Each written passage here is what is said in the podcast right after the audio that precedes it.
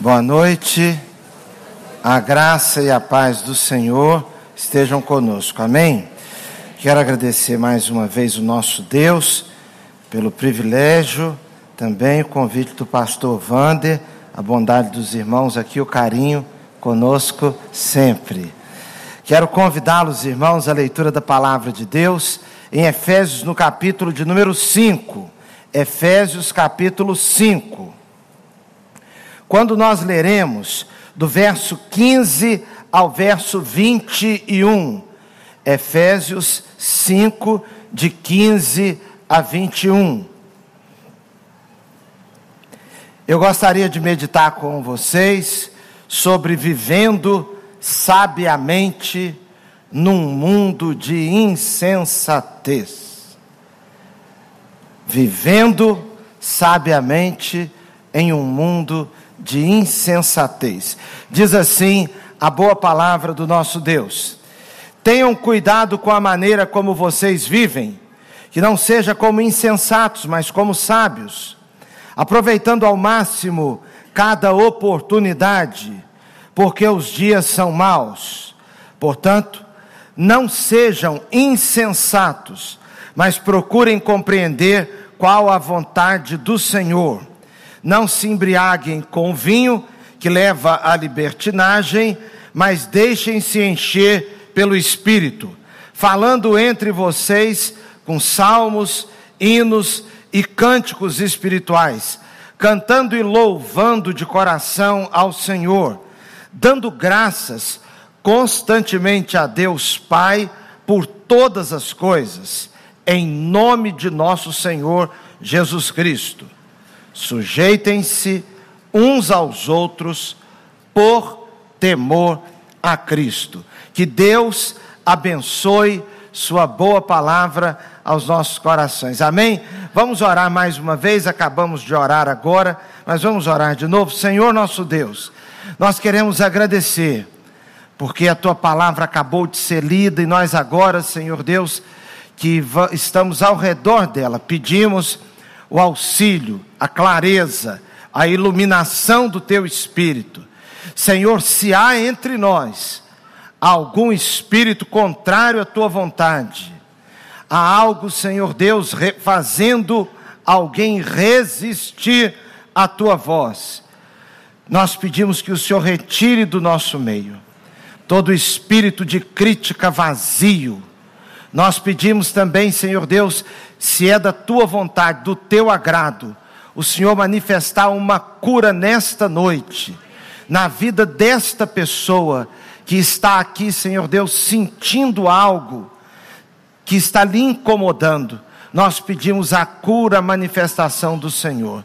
Suplicamos também, Senhor Deus, que todo, toda perturbação, toda confusão seja arrancada de nossas vidas nós oramos assim em nome de Jesus. Amém. Meus irmãos, o mundo tem, o tempo tem passado e parece que o mundo está desaprendendo, em vez de evoluir, involuindo. É incrível como a insensatez toma conta. Há um ambiente de insensatez.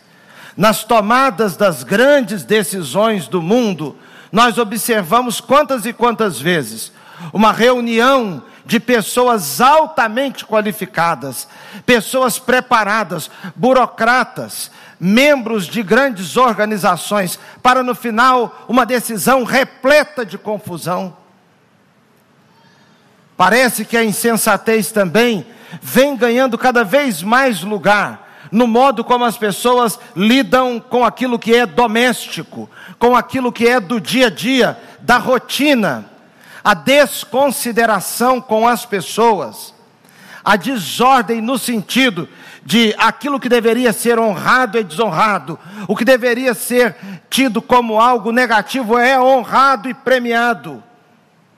E nós estamos então num mundo que está nos influenciando o tempo todo pelo nível, a avalanche de informações que se tornou assim algo que eu não sei como ainda estamos resistindo. Eu tenho a impressão que pode chegar um momento que nós tenhamos assim uma overdose de informações. Nós sabemos que qualquer criança de 10 anos tem maior informação, não maturidade, não amadurecimento, mas informação. Nós sabemos que qualquer criança de 10 anos, hoje, tem mais informação do que teve qualquer imperador romano. Isso traz, meus irmãos, uma certa inquietação. Isso mexe com nossas emoções. Nós estamos assim vivendo, parece que a cada dia, meio que em estado de alerta permanente. Nós precisamos de sabedoria para vivermos. Sabedoria é diferente de conhecimento, de informação. Sabedoria tem a ver com informação, mas tem a ver com saber conduzir-se, saber portar-se.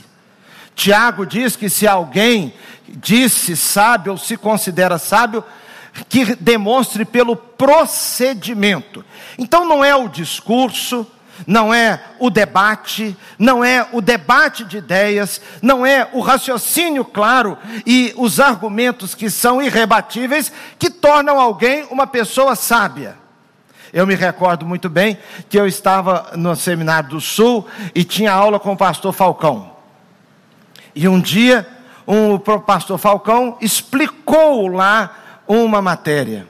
E ele colocou a posição dele sobre aquele assunto um colega pediu a palavra e começou a rebater o professor. E ele rebatia assim com é, é, uma maneira também professoral. Porque você sabe que tem aluno que faz pergunta não é porque quer saber, que quer mostrar o que sabe. Tem perguntas que não são feitas para instrução, são feitas para confundir. E o meu colega estava matando a pau porque ele estava dando cada pancada e o pastor Falcão paradinho, olhando para ele, e aí, num determinado momento, o pastor Falcão disse assim: Meu filho, seus argumentos são melhores do que os meus. Você formula melhor do que eu.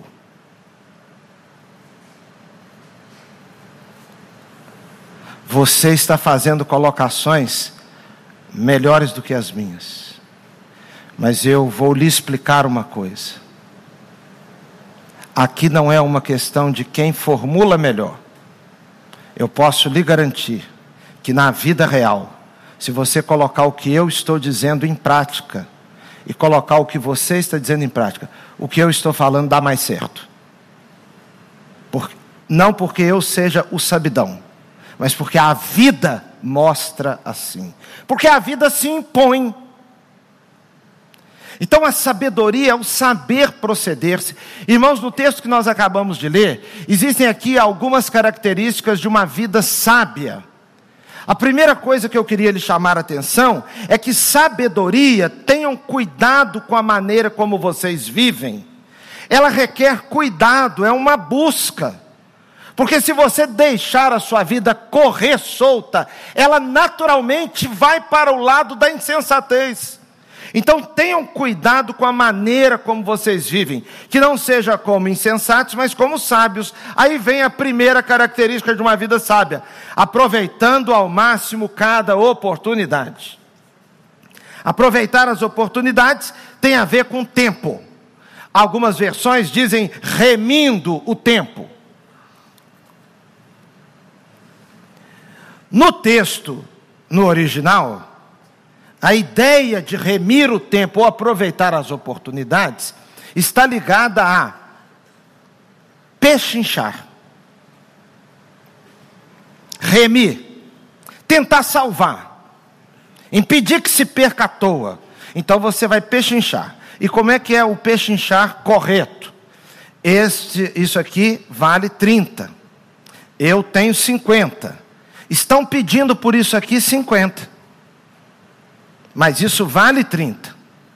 Então, o pechinchar correto não é pedir para baixar o preço para explorar a pessoa. Não. É para é, equilibrar o valor real com o que você vai pagar. Então, se isso vale 30 e está pedindo 50, você tem os 50. Mas você tenta remir, você tenta salvar os 20. Porque senão você perderia os 20. Pagar 30 aqui está correto. Porque você está dando dinheiro 30, que vale 30. Uma nota de 10 e uma de 20. E aqui vale de fato 30. Então, não enriqueceu nem empobreceu. Só que se isso aqui vale 30 e você paga 50, então você perdeu 20. Remir o tempo é não colocar tempo demais naquilo que não vale. Então, lidar com o tempo faz parte, lidar corretamente com o tempo faz parte de uma vida sábia. Você quer ver um exemplo? Quanto tempo às vezes é dedicado a um namoro? Um namoro. Você deve levar um namoro a sério, claro, mas na qualidade de namoro. Se você tem 16 anos, você deve. O que é levar a sério um namoro de 16 anos? É levar a sério um namoro de 16. É diferente de uma pessoa que está noiva com 26. O grau de comprometimento, de empenho de tempo é diferente. Porque senão você não está remindo o tempo. Porque você sabe que namoro de adolescente vai acabar mesmo. Ou não? Não. Não. Não. No geral vai acabar ou não? Não. Não, não acaba não. É porque viveu a experiência de namorar desde a adolescência e casou. Não é isso? É isso. Pois é. É o que quase não acontece com ninguém. No geral, quem é que casou com o primeiro namorado? Quem casou com o primeiro namorado que teve? Tem gente solteira levantando a mão. Estou entendendo mais nada. Estou entendendo mais nada. Eu não sei se eu estou no lugar errado, se a pessoa não escutou, mas, bem. Quase todo primeiro namoro acaba. Ou não? Ô, gente, eu estou em outro planeta. No planeta que eu vivo acaba, acabam-se quase todos. É quase todos acabam. Então não pode dar aquele tempão, ver todo dia, ficar todo dia, ir todo dia, todo dia, todas as férias, tudo. Dia dos pais, abandono meu pai e vou para o pai da outra. Dia das mães, abandono minha mãe e vou para lá porque eu estou namorando. Pichincha o tempo. Porque está dando tempo demais em algo que tem que ser moderado. Discussões. Quantas e quantas vezes uma pessoa trava uma discussão e aquela discussão se prolonga, se prolonga, se prolonga e no final não valeu nada. Uma vez eu estava escutando pessoas discutindo qual jogador que era o melhor. Tinha um destaque do Flamengo e um destaque do Vasco. O flamenguista dizia que era o do Flamengo.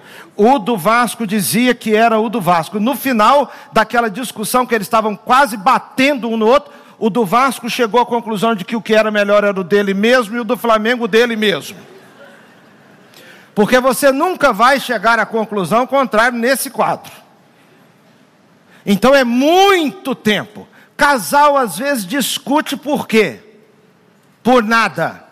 No final, depois de uma briga monumental, eles não sabem nem mais como começou aquele problema. Está todo mundo já suado de bravo.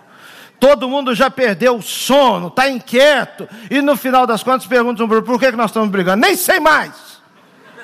Nem sei mais. Muito tempo tempo, como se gasta o tempo. Então, remindo o tempo, aproveitando as oportunidades, porque, meus irmãos, a vida é repleta de oportunidades. E há oportunidades que Deus te dá, que Deus abre para você, que não parece à primeira vista que tratasse de uma grande oportunidade. Eu vou lhe contar uma coisa, eu vou pedir licença a você para contar uma, uma experiência pessoal. Eu cheguei para o Seminário do Sul, e é, eu precisava trabalhar. Trabalhar assim, é, precisava trabalhar. E eu consegui um emprego no refeitório. Então eu lavava as panelas no almoço e ganhava a janta. Lavava as panelas na janta, ganhava o almoço do outro dia. Então foi assim, uma benção. Só que eu tinha um colega que ele era trabalhava é, lavando carros dos professores. E esse colega foi muito bom para mim. Então ele me chamou e disse: Você quer lavar os carros comigo? Lavar carro comigo? Eu disse: Quero. Então, é, na época lá, cinco reais, quatro reais, que é para lavar o carro, seis reais, e ele dava uma parte para mim. Só que ele era do quarto ano, então eu comecei lavando o carro com ele. Então lavava o carro com ele, às vezes ganhava um real, dois reais, às vezes um ganhava de um carro, o outro ganhava do outro, mas não tínhamos tantos carros assim. E aí ele se formou. Então eu virei o dono do meu próprio negócio. Então a porta se abriu a mais. Primeira portinha. Ser o auxiliar dele. Depois já tomei, já tomei as rédeas do negócio. Veio uma Copa do Mundo. E naquele num dia do jogo do Brasil, eu perguntei ao reitor se o reitor podia, se eu podia lavar o carro dele. Ele disse assim: é, eu estou precisando que lave o carro, mas hoje não dá. Eu perguntei para ele, mas por que, que não dá? Ele disse, porque vai ter o jogo do Brasil. E eu tenho que sair depois do jogo do Brasil. E era claro que eu não ia querer lavar o carro na hora do jogo do Brasil. Aí eu disse para ele assim: não, mas eu lavo o carro. Ele disse, mas o único momento é na hora do jogo do Brasil. Eu disse: não tem problema, eu vou lavar o carro. Aí, na hora do jogo do Brasil, o reitor estava recebendo um grupo de jovens e adolescentes da igreja que ele era pastor. Então, o carro estava lá e eu estava lavando o carro e estava todo mundo lá dentro de casa vendo o jogo, eu escutando as coisas lá, e eles fazendo os salgadinhos, o lanche e tudo. Eu escutei quando Dona Noemi disse assim para o, para o reitor: mas Ebenezer, o moço estava lavando o carro na hora do jogo, a gente aqui fazendo essa festa, coitadinho. Aí pediu alguém para levar lá alguma coisa para eu comer. Aí levou. Eu me escutei bem aquilo. Acabei de lavar o carro, muito bem, acabou, acabou. O pastor Ebenezer passou a só me chamar para lavar carro. Toda vez era comigo que eu que lavava. Depois eu passei a dirigir para ele. Ele ia pregar longe, eu ia dirigindo. Aí era aquela aula espetacular. Porque ele ia perguntando, cada coisa que ele via, ele perguntava, fazia uma pergunta em cima do que via. Você está passando por, pela cidade tal. Ele dizia, qual escritor nasceu nessa cidade tal? Quem foi fulano de tal? Passava em frente à igreja, quem fundou a igreja tal? Então, era o tempo inteiro. Depois, eu fui convidado no último ano, faltando um ano, para ser pastor. A igreja, a comissão, a diretoria da igreja, depois que a comissão decidiu pelo meu nome, a diretoria da igreja disse assim: Mas nós precisamos conversar com o reitor do seminário. Ele é muito novo, está estudando ainda. Foram lá conversar com o reitor, o reitor me recomendou. Depois, quando eu fui convidado para a igreja de Irajá, a comissão decidiu antes conversar com o reitor do seminário. Ninguém combinou nada com ninguém, eles decidiram lá foram conversar com o pastor Ebenezer. Depois o pastor Ebenezer foi escrever, é, foi organizador dos comentários à declaração doutrinária da Convenção Batista Brasileira. Ele me convidou para escrever um capítulo sobre a liberdade religiosa. Depois, eu fui para Irajá, ele esteve lá, ele esteve na outra posse, ele esteve no casamento. Meus irmãos, eu recebi tantas bênçãos através daquele dia que eu lavei aquele carro. Sabe por quê? Porque atrás de uma oportunidade vem outras oportunidades. É para aproveitar as oportunidades. Não é para fazer desdém das oportunidades. Uma faxina pode revolucionar a vida de uma pessoa. Uma pessoa pode ter a vida mudada através de uma bolsa de estudos que ganha. Uma pessoa pode ter a vida mudada através de um livro que recebe. Quantas oportunidades empilhadas dentro de casa, livros e mais livros que nunca foram lidos. Oportunidades, oportunidade de culto, Quantas e quantas pessoas passam a experiência da vida na igreja, jogando fora cada oportunidade, irmãos. O que nós ouvimos numa igreja, o que nós recebemos de instrução numa igreja, é uma coisa simplesmente fabulosa. Mas uma hora é porque está quente, outra hora é porque está ventando, uma hora é porque vai chover, uma hora é porque o pastor Wander não vai, outra hora é porque o outro é que veio, outra hora é porque está com poeira, outra hora é porque está sem poeira, outra hora é porque não gosta disso, outra hora é porque não gosta daquilo. Meus irmãos, quantas oportunidades jogadas fora! Oportunidades de vivermos em família oportunidades de convívio, porque nós não temos mais o ontem e não sabemos se teremos o amanhã. O que temos é o hoje, as oportunidades do hoje. Hoje eu tive a oportunidade de almoçar com irmãos. Hoje eu estou tendo neste culto a magnífica quase que incomparável oportunidade de estar num culto com a minha esposa, com meu filho, com a minha filha, com meu sogro, com a minha sogra ali. Isso é uma grande oportunidade. A oportunidade que você e eu estamos tendo agora de ouvirmos um texto da palavra de Deus. Que oportunidade! Uma oportunidade de dar uma oferta, uma oportunidade de dizer: Eu te amo uma oportunidade de dizer: você é importante para mim, porque, meus irmãos, o tempo vai passando. E a sabedoria vai revelando que nós devemos aproveitar as oportunidades. Eu estava um dia pregando na igreja e disse assim: se você tem um trabalho temporário, era mais ou menos chegando o mês de dezembro. Eu, eu estendi o braço esquerdo assim nessa direção e disse: se você está tendo a oportunidade de um trabalho temporário, mesmo que seja um trabalho provisório de 30 dias, aproveite essa oportunidade. Eu não sabia que ali estava um rapaz com oportunidade de trabalho por 30 dias. E ele diz, me disse depois, tempos depois, que eu apontava o braço na direção dele. E ele aceitou, porque estava com muita dúvida. Meus irmãos, ele trabalhou três anos naquela empresa e só saiu de lá porque passou num concurso para outro estado, para uma coisa muito melhor.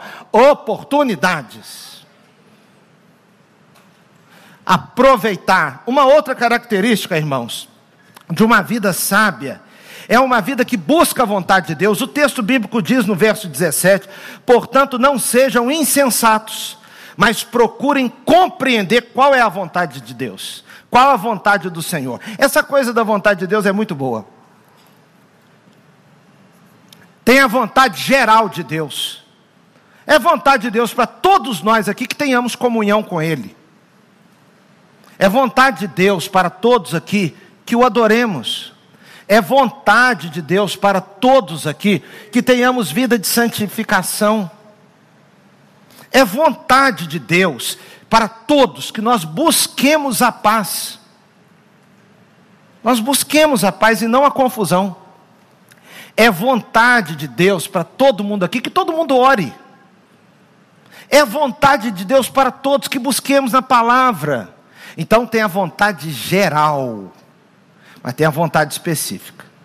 O que é a vontade específica? É aquela vontade de Deus especificamente para as especificidades da sua vida. Porque cada um de nós é de um jeito. Às vezes nós queremos assim, nós queremos tirar a realidade do outro e colocar dentro da nossa realidade, ela não cabe.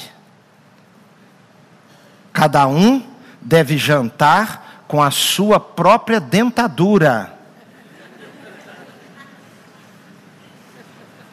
É isso mesmo, é um pouco filosófico, difícil de compreender, Depois vocês peçam ao pastor Wander para explicar. É muito profundo, eu demoraria muito tempo para explicar. Cada um deve jantar com a sua própria dentadura. Sabe por quê? Porque estava lá Davi. E tinha Saul, que era o rei. Aparece o Golias e começa a gritar lá: Um homem, um homem. Davi foi e se apresentou. Aí, para enfrentar Golias, pegaram a armadura de Davi e tentaram colocar em, a, a, a, armadura de Saul e tentaram colocar em Davi. Só que Davi, eu não sei o que isso significa, a Bíblia diz que ele era de gentil aspecto. Gentil aspecto. O Saul era um homem alto. No meio da multidão ele sobrava do ombro para cima. Todo mundo via. É aquele, aquele rei do tipo que o mundo gosta. Charmosão, imaturo, do jeitinho que o mundo gosta. O mundo gosta de beleza, de força e de muita imaturidade. Não pode falar coisa com coisa, não. Tem que ser vazio. Tem que ser vaidoso. Aí o mundo adora. O Samuel, que era o profeta que eles estavam trocando, o profeta, porque o Samuel era sacerdote, rei e profeta. Aí cansa. Já estava idoso e tudo, estão precisando de um rei. Por quê? Porque rei pega as filhas e leva para o palácio, escraviza todo mundo. Rei pega os filhos e manda para a guerra. Você sustentar um reinado é bem mais caro do que um sacerdote, juiz e profeta. Um profeta sai barato. Mas o mundo gosta daquilo que sai caro mas que tem aparência. Pegaram aquela armadura do Saul e colocaram no Davi. O Davi era um pastor de ovelhas. E, como eu disse, de gentil aspecto. Ficou todo esquisito, aquilo ficou tudo esquisito nele. Ficou igual eu quando comecei a pregar de paletó.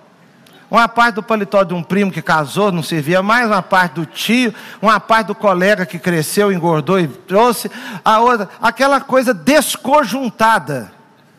Não é uma coisa feita para a pessoa. Pois é, tem gente que está querendo a vontade de Deus assim. Desse jeito. Ah, mas Fulano comprou um apartamento só para investir. Ô oh, meu querido, às vezes a gente tem que parar para observar que a realidade do fulano é diferente da nossa. Primeiro, que o fulano está tendo dinheiro para investir. Porque para investir tem que ter dinheiro. Não é só ter boa vontade.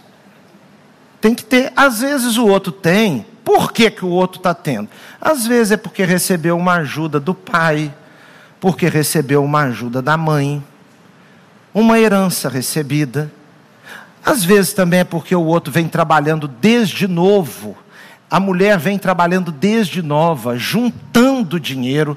E enquanto você estava indo para Hollywood, ele estava trabalhando ali na Central do Brasil. Tem diferenças.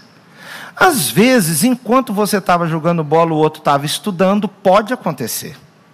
As realidades são diferentes. É muito comum a gente não perceber que nós necessitamos pedir a vontade, mas está todo mundo morando lá, todo mundo. A mãe da gente dizia, diz o quê? Você não é. Aí é o versículo da palavra de Deus que todo mundo já sabe. Você está todo mundo indo para lá.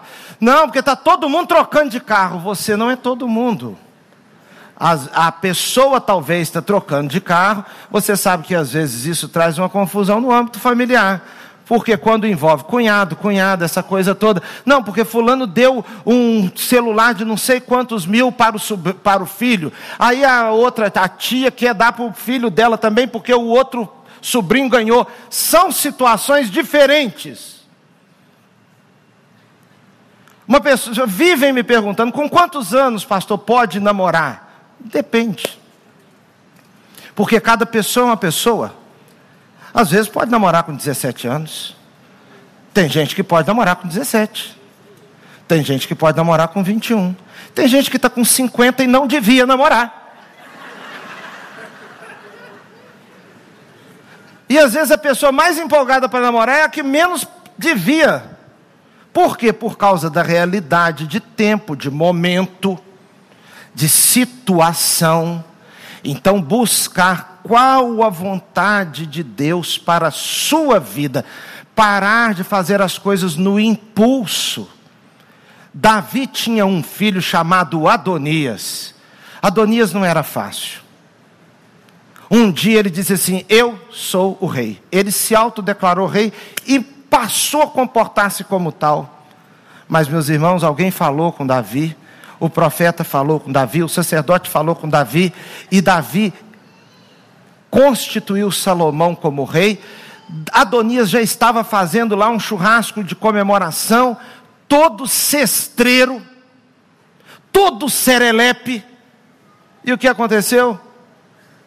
Aconteceu que de repente ele viu Salomão na carruagem do rei, no, no, no, no, burro lá do rei, na mula do rei, que era o Rolls Royce real, tomando posse, desfilando, com os legítimos constituintes, dizendo que ele era o rei, impulsividade, parar de tomar decisões assim, no soco, rapidamente.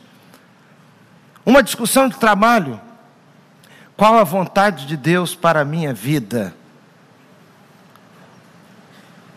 O chefe está pressionando, disse alguma coisa, então fica tudo por aí. Fica tudo por aí, não. Abaixa a bola. Abaixa a bola. É a vontade de Deus que eu largue esse trabalho agora? nós podemos e vivemos, irmãos, confusões naturais. Quem nunca ficou confuso não é uma pessoa normal. Eu estava conversando com a minha, esposa, com a, com a minha irmã essa semana e eu disse para ela: na minha eu tenho vivido tantas, tantas, tantas dúvidas. Ter dúvida é uma coisa que faz parte da nossa vida. Você tem dúvida. Tem horas que você não sabe nem o que orar e nem como orar. Se você é um crente normal. Por isso é que Romanos diz assim: porque quando não sabemos o que pedir, opa, então Paulo diz: eu tenho horas que eu não sei o que pedir e nem como pedir. Tem horas que você não sabe. Você olha para a realidade da sua filha, do seu filho, que está noivo, que está noiva, e você não sabe se ora assim: Senhor, que eles se casem este ano.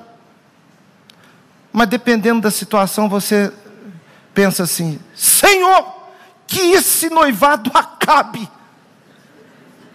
Porque do jeito que esses dois estão, Paulo disse assim: Eu quis estar com vocês não apenas uma, mas duas vezes. Satanás me impediu.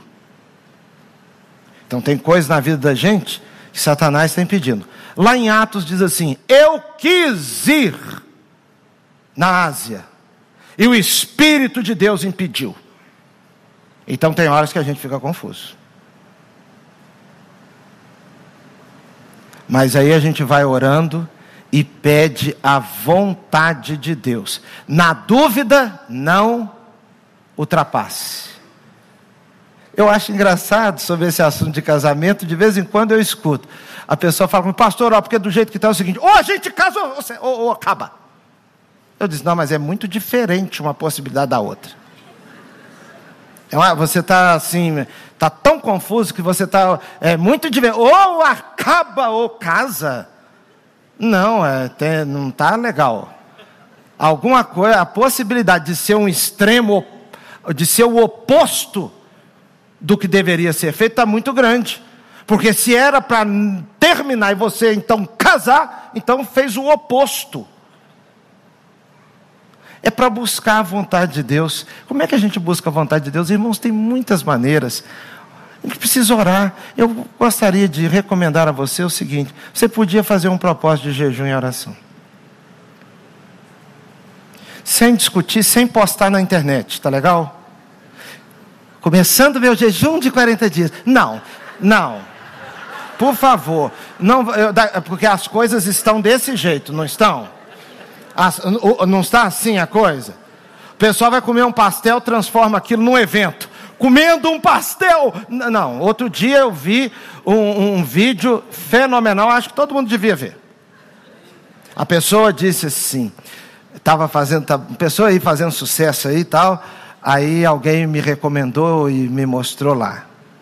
Como é que eu lavo a casa? Eu faço assim, eu pego o balde, coloco água, e aí eu coloco água sanitária na água. E pego sabão em pó, porque sabão em pó pode lavar roupa, e é para lavar roupa, mas aqui em casa eu uso para lavar o chão também. E eu ponho o sabão em pó e misturo ali com a água e com a água sanitária, jogo, pego a vassoura e vou vassourando bem. Depois eu pego a água, coloco uma água pura no balde e enxago e a casa está limpa. Eu disse: se ela não conta, a gente não ficava sabendo. O que, que é isso, Jesus? A outra estava explicando como é que lavava o sapato, é igualzinho, todo mundo lava mesmo. Pega e lava. Como é que você lava o sapato? Lavando. Como é que nós nos aprontamos para um casamento, por exemplo? Aprontando. Nós, os homens, não precisa de vídeo para nós. Você pega, toma um banho, penteia o cabelo, coloca a roupa e vá. É fácil. Eu acho que eu vou gravar uns vídeos assim para ver se tem muitas curtidas. Porque não carece de muita instrução, não carece de nada. Fica essa amostra, essa sugestão, você para chegar bem arrumado, você homem, para chegar bem arrumado num casamento, toma um banho, penteia o cabelo e vá. Porque é assim que nós nos arrumamos, não é? O meu sobrinho está para casar agora, alguém perguntou onde eu vou me arrumar. Eu falei no mesmo lugar de sempre. mesmo lugar. Aí a pessoa teve a, a, a capacidade, mas quem vai fazer o seu cabelo é eu mesmo. Aí eu compreendo que um cabelo assim, igual o meu, a pessoa deve ficar interessada mesmo em aprender como é que faz. Verso 18, uma terceira característica de uma vida de sabedoria. Não se embriaguem com vinho que leva à libertinagem, mas enchem-se Deixem-se encher pelo Espírito. Enchimento do Espírito. Ter uma vida espiritual, uma comunhão com o Espírito de Deus. Aqui, meus irmãos, diz assim: não se embriaguem com vinho, que leva à libertinagem. Então, ele pega a figura daquele que se de, dá uma ordem, né? Não se embriague com vinho, porque ele leva à libertinagem. É verdade. A libertinagem é uma falta de limites é, não é liberdade. Porque toda liberdade tem limites. O rio só existe porque tem limites. Se não fosse, se não tivesse limites, não tinha rio. Tudo que tem vida tem limites.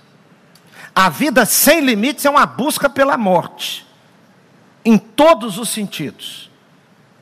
Então, quando o texto diz: "Não se embriaguem com o vinho, porque leva à libertinagem", porque havia muitas religiões pagãs que misturavam no ato do culto para viver uma experiência assim fora de si. Mas nós não estamos querendo uma experiência fora de nós. Nós queremos ter uma experiência gloriosa em nós. É diferente. Não é um sair da realidade. Não é ter assim, ficar entorpecido para ter uma pausa da realidade. Não. O Espírito Santo de Deus nos coloca na vida real. Não existe vida real sem Deus.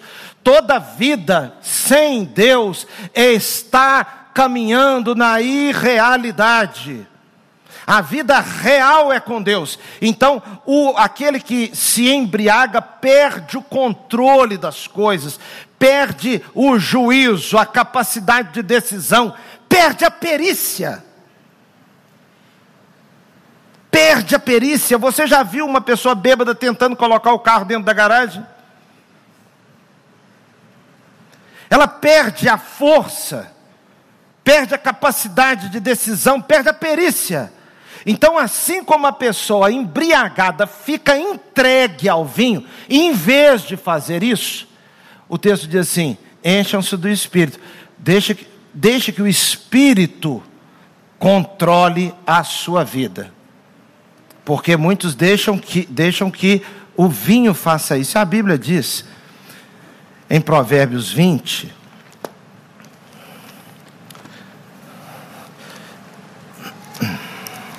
Em Provérbios 20 nós encontramos a Bíblia nos ensinando o seguinte: o vinho é zombador, e é mesmo. Está certo que ele é charmoso também. Ele é charmoso. Mas o texto diz: ele é zombador. O que é zombador? Ele é abusado. A bebida fermentada provoca brigas e provoca mesmo. Nós sabemos que muitos assassinatos são feitos, ocorrem em beiradas, em beiras de campo de futebol, com, com um boteco perto. Sabia disso? A pessoa que está ali tomando uma, uma coisinha ou outra, ele começa a ficar abusadão, aí começa a abusar, a zombar, a escarnecer de quem está jogando. O sujeito se irrita lá dentro, sai, sai no tapa aqui, dá uma facada, dá um tiro. Muitos assassinatos assim. Por quê? Porque o, a pessoa às vezes vive uma vida covarde e ela vai ficando corajosa com, com a bebida. Vai ficando corajosa. Vai ficando meio ousada. Então o texto está dizendo que o vinho é zombador. O texto diz em Provérbios 23 assim, sobre bebida. Provérbios 23, 29. De quem são os ais? De quem as tristezas e as brigas? De quem são? E os ferimentos desnecessários? De quem são os olhos vermelhos? Dos que se demoram bebendo vinho, dos que andam à procura de bebida misturada? Não se deixe atrair pelo vinho quando está vermelho, que ele é charmoso, eu não falei? Quando cintila no copo, escorre suavemente no fim, ele morde como a serpente, envenena como víbora. Seus olhos verão coisas estranhas e a sua mente imaginará coisas distorcidas. Você será como quem dorme no meio do mar como quem se deita no alto das cordas do mastro, e dirá: Espancaram-me, mas eu nada senti, bateram em mim, mas nem percebi, quando acordei para que possa beber mais, quando acordarei para que possa beber mais uma vez? Então, essa ideia do embriagado é a pessoa que está, na verdade, sofrendo porque perdeu o controle. Mas aí deixem-se encher do Espírito.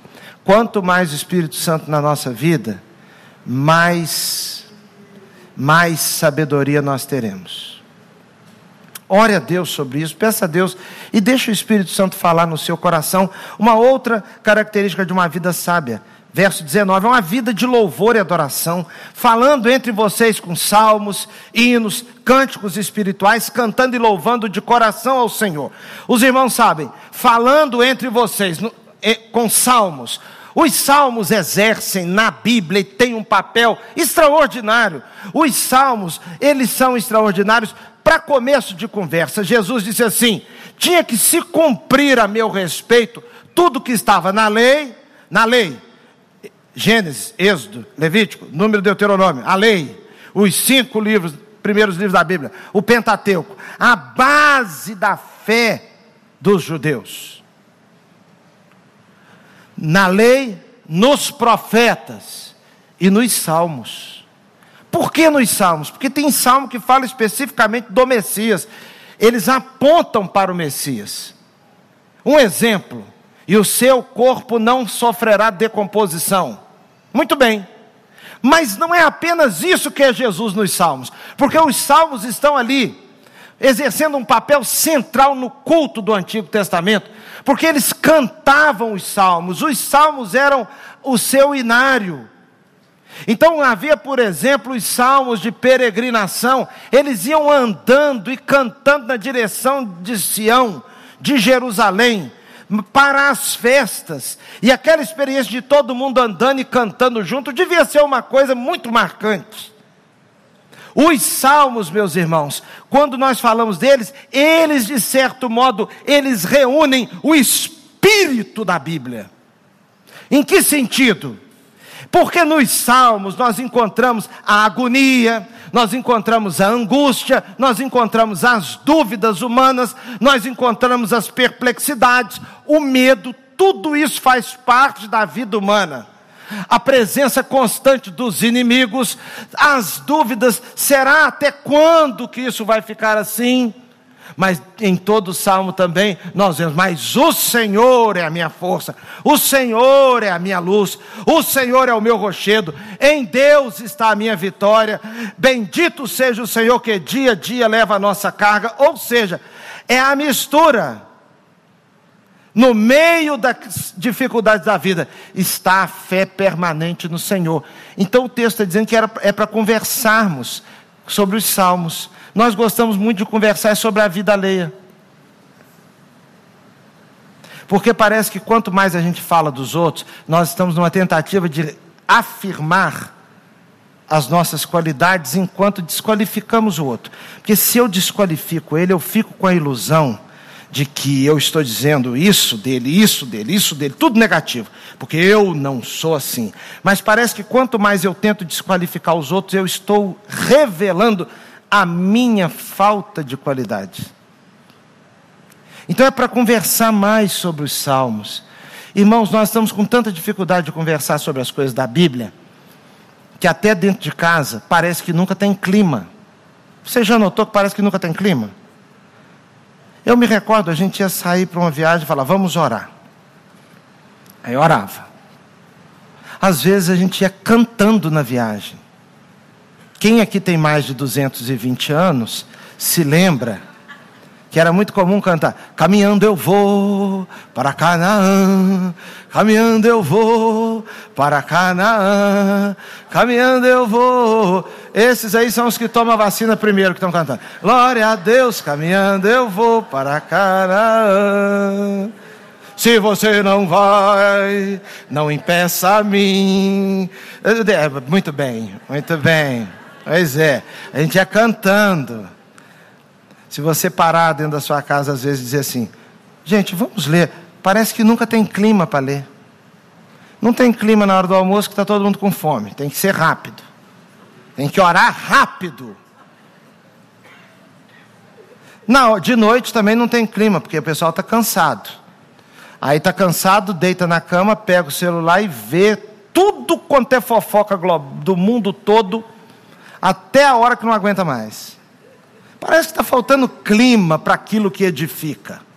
O texto está dizendo, e os, é, é, as células, os pequenos grupos, são um lugar maravilhoso para falar nos salmos, hinos e cânticos espirituais, louvando de coração o Senhor, louvando. Agora é a experiência do culto. Nós cultuamos a Deus não porque Deus precisa do nosso culto, porque Deus não melhora. Deus não pode melhorar. Nós cultuamos não para fortalecer a Deus, porque Deus não pode ser fortalecido, porque Ele já é todo poder. Nós é que precisamos cultuar. O culto faz bem a nós, o culto afeta positivamente a nossa mente, as nossas almas, o nosso jeito de ser. Então, a experiência do culto é uma experiência de quem tem vida sábia. E está dizendo ali que é para louvar de coração. É o coração. Não é tanta preocupação com a estética, porque a estética é o modo de cada costume cultuar.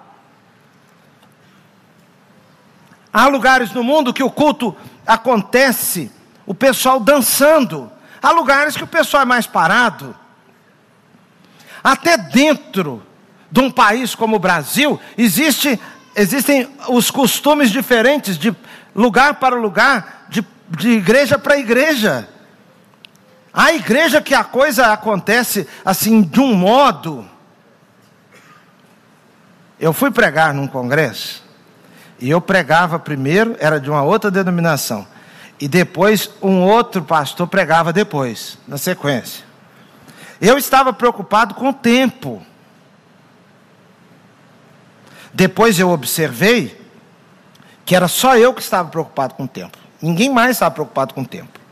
Eu pensei, eu vou falar uns 40 minutos, porque vai vir uma outra pregação ainda. Irmãos, eu confesso, eu dei o meu melhor. Dei o meu melhor. Eu dei tudo que tinha. E na hora que eu acabei de pregar, o, pastor daquela denominação que foi fazer a transição entre o que eu tinha falado e o que o outro ia falar, ele disse assim: Irmãos, é bom de vez em quando a gente ter alguém assim, não um pregador, mas um mestre. Aí eu já entendi que ele estava dizendo o seguinte: que parece que nem foi pregação para ele, foi um comentário que eu fiz. E mas foi uma benção, né, irmãos? Foi uma benção. Uma benção. Eu fiquei meio confuso assim, não sabia mesmo se tava, tinha sido bênção, se estava faltando fogo, o que que estava faltando. Aí ele disse: Agora eu quero chamar o pastor Fulano de Tal. Irmãos, na hora que o homem levantou lá, já começou a coisa aqui a levantar também. Porque ele disse: eu vou ler um texto da palavra de Deus que eu tenho uma mensagem de Deus para dar. Fala Deus! O outro pá, pá, pá, pá. E à medida que ele ia falando, ia dando aquele crescente assim, mas ele ia falando também com um ritmo que fazia crescer. Porque não sei o que, e todo mundo. Eu pensei, Senhor, eu não tenho preparo para um fogaréu desse. Outro dia eu fui pregar numa igreja, foi um pastor mais novo comigo, e ele disse assim: Pastor, que geladeira isso aqui, hein? Falei: Não, tá gelado, não, tá bom, tá quente. Ele disse: Não, pastor, todo mundo, o senhor pregando, todo mundo assim, ó. O tipo do lugar que você fala, fala Deus, eu tenho uma palavra de Deus para sua vida, na outra igreja, fala Deus. Nessa o pessoal está será que tem? Será que falarás através de uma pessoa assim? Deixa eu avaliar. Aí eu disse: não, não, eles estão, são tudo crente. Só que é o costume, é o ritmo. É o ritmo. O meu pai, por exemplo, é um homem muito crente. Eu nunca vi o meu pai dizendo assim, ô oh, glória. Nunca vi. Mas ele está ali. Ele está crente, ele está recebendo, ele está sendo edificado, ele está por dentro dizendo assim, é verdade. Enquanto o outro está gritando, ô oh, glória, ele está dizendo, é verdade, é, uhum, uhum. Isso é só o jeito. Tem igreja que o pessoal canta fazendo assim.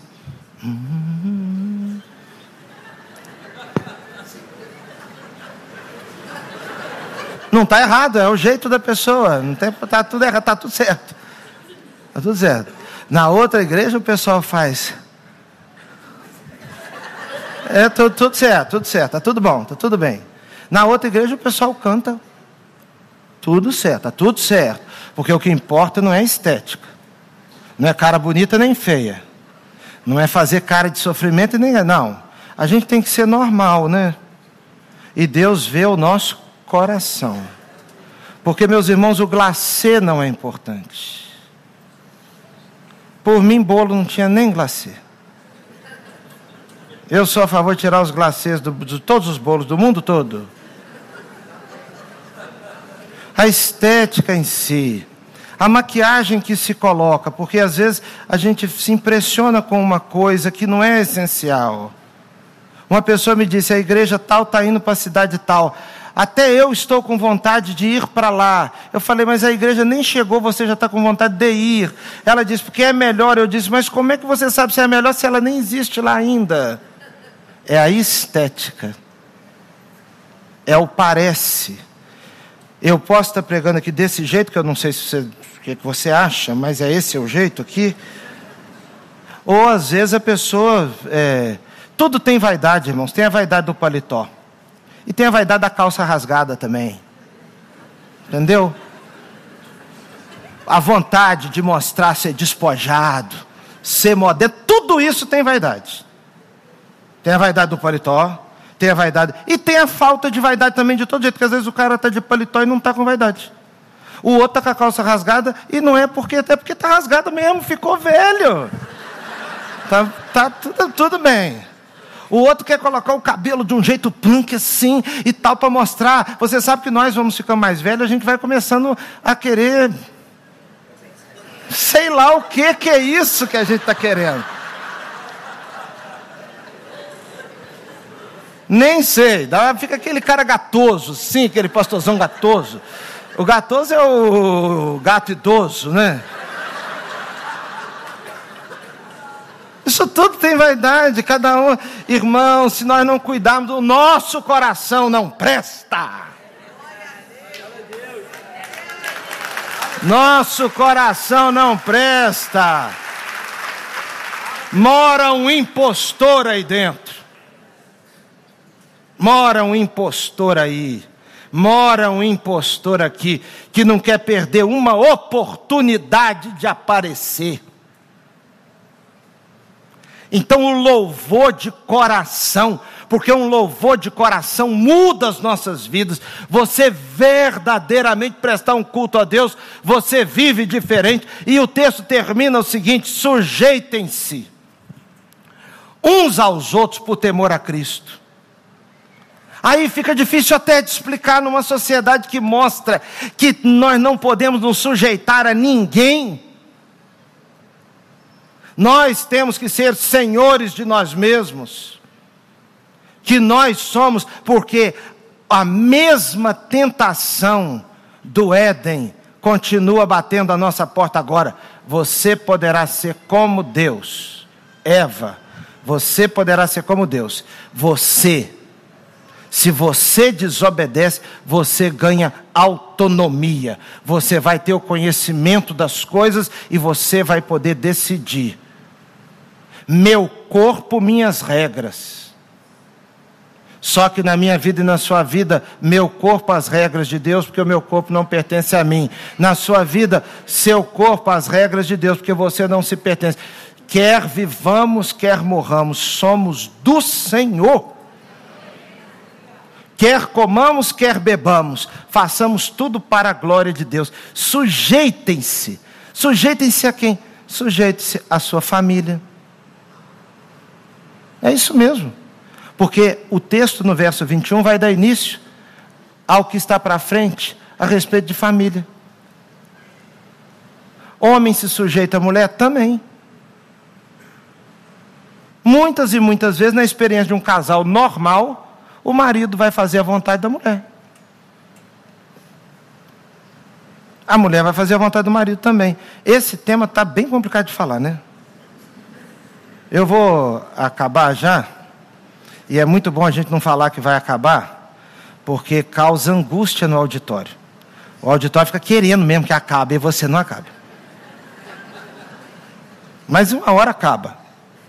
É, eu fui falar num, num evento de casais eu falava de manhã e de noite. Aí de manhã eu disse assim: normal, normal, estou lá falando normal, porque a gente acredita que está falando para gente normal. E nós aqui gostamos de gente normal. Aí eu disse assim: porque o marido, você marido, precisa cuidar da sua mulher. Aí já deu ruim, né? Já deu ruim. Como assim precisa cuidar da mulher? A mulher é por acaso um ser inferior que precisa da tutela de um homem? A mulher precisa por acaso ficar não sei o que, não sei o que. Eu falei, não, foi mal então. Então, desculpa qualquer coisa. Aí vamos falar de noite. Eu falei de manhã que o marido tinha que cuidar da mulher. Aí de noite eu falei, não, se está errado assim. Então, mulher, você precisa cuidar do seu marido. A mulher é por acaso empregada do marido? Será que mulher existe? Ele quer uma esposa ou uma mãe? Eu falei, gente, o mundo está endoidando e está pensando que está tá, tá, tá melhorando, está piorando. Qualquer pessoa normal sabe que marido deve cuidar da mulher e mulher deve cuidar do marido. Qualquer pessoa normalzinha, assim, no normal mesmo. Sem confusão. Por que, que vocês estão rindo eu fazer assim? Mas o que, que tem fazer assim? Eu fiz assim normal. Vocês. Qualquer pessoa normal faz isso assim no normal da vida. Uma outra pessoa disse: De modo nenhum, chame minha mulher de filha. Ô, gente, vamos deixar de ser chato. Deixa a pessoa chamar a mulher dele do jeito que ela gosta. Eu, por exemplo, estou usando barba por causa dela. Se você me perguntar, você gosta de barba? Eu não gosto, não. Isso dá um trabalho fenomenal toda semana para ficar bonitão como eu estou assim. Eu tenho o meu tratador lá do Acari. Porque eu só vou. Bem. Eu estou assim porque a Manu ficou pedindo, pedindo para deixar barba. Eu não imaginava nem que eu tivesse barba. Nem imaginava, ela foi pedindo, pedindo, pedindo. Eu deixei a barba por causa dela. Aí depois a mãe dela passou a gostar. E fica pedindo para não tirar. Eu estou aqui sujeito, escravizado sob essa opressão. Preciso me libertar e arrumar um presto a barba e tirar essa barba. Ó céus, que mundo difícil. Não posso, um homem autônomo, adulto, não pode tomar a decisão de tirar a própria barba, Silviano, e vejo que estás na mesma. Que bobeira, gente. Tem tantas coisas que a minha esposa faz só porque eu gosto. Dentro de casa, os filhos. Parece que quanto mais, irmãos, a gente vive assim, é, por amor, mais a gente vai percebendo que servir é maior do que ser servido. Eu queria orar com você. Você que tem que tomar decisões, pedir a vontade de Deus para a sua vida. Uma vida de mais louvor a Deus, de gratidão, gratidão em tudo. Graças a Deus. No dia que eu estive aqui, eu fiz uma pergunta que vou perguntar de novo. E você vai responder, graças a Deus, se for sim. Você se alimentou hoje? Você tem expectativa de se alimentar de novo é, hoje? Você está me ouvindo? Você está me vendo? Você sabe onde está? Você sabe voltar para casa sozinho agora? Então, meu irmão, louvado seja Deus.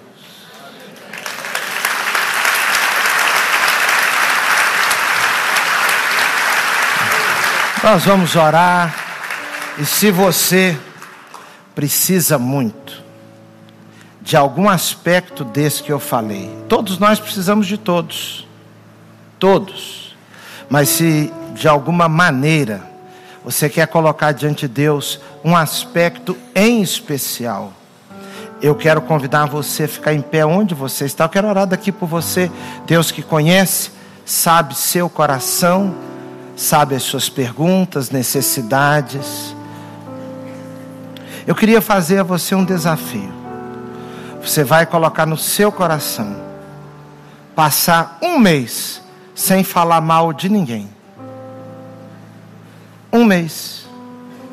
Pode marcar. Você vai ter uma revolução tão grande na sua vida inimaginável. Um mês sem falar mal de ninguém não quero ficar malhando os outros, não quero ficar. Nada disso. Um mês. Um mês buscando a vontade de Deus geral e específica para a sua vida. Um mês louvando mais, cantando mais, adorando mais. Um mês de submissão a Jesus Cristo. Senhor nosso Deus e Pai, completa a tua boa palavra nós pedimos, Senhor Deus, que o Senhor faça os milagres que necessitamos. Nós precisamos muito dos teus milagres, do teu agir. Nós precisamos muito do fluir do teu espírito. Nós precisamos muito, Senhor Deus, que o Senhor afaste de nós toda perturbação. Se alguém aqui está tendo crise de ansiedade, Nós te pedimos, Senhor Deus, que isso tenha um fim hoje. Se alguém aqui está tendo pânico, nós pedimos que isso tenha fim hoje. Aquilo que parece impossível aos olhos humanos, que tenha fim hoje, que aconteça hoje. Se não é da tua vontade, que aconteça imediatamente. Se é da tua vontade que ocorra um processo para o amadurecimento, que o Senhor abençoe o processo. Nós choramos e pedimos pelas decisões, tudo que está à nossa frente. Senhor, esteja conosco, em nome de Jesus, amém. Pode se sentar, minha irmã, meu irmão.